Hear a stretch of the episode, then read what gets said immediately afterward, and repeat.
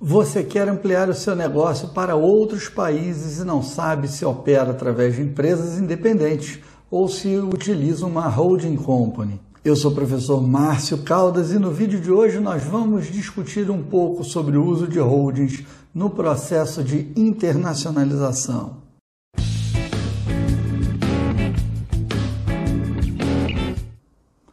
As empresas holdings não podem ser vistas como estruturas criminosas para desviar dinheiro do Brasil.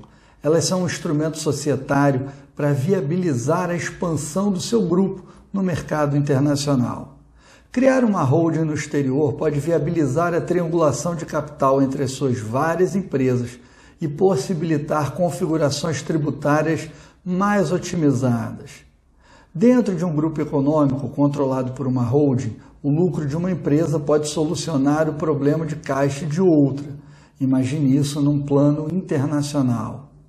Além disso, realmente investir o capital através de uma holding pode estruturar um hedge cambial importante para proteger o seu patrimônio da desvalorização do real e viabilizar operações futuras com outras moedas. Agora, o mais importante é você entender que criar uma holding no exterior não é nenhum bicho de sete cabeças e nem tão caro quanto vendem por aí é apenas registrar mais uma empresa e contratar uma nova contabilidade para cuidar da sua holding. O mais importante nesse processo é você definir bem o que, que você pretende com a holding e estudar as vantagens de cada país para criá-la na melhor jurisdição possível. Por exemplo, a Holanda tem ótima legislação para a estruturação de empresas holdings já a Irlanda tem uma ótima legislação para estruturas financeiras e por assim adiante. Então esqueça as lendas urbanas e se dedique a estudar as suas necessidades, a melhor estrutura societária e o que cada um desses países oferece para que você tome a melhor decisão.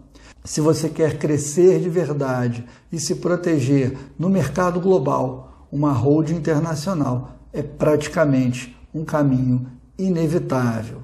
Eu te espero na nossa próxima conversa sobre planejamento tributário. Um grande abraço.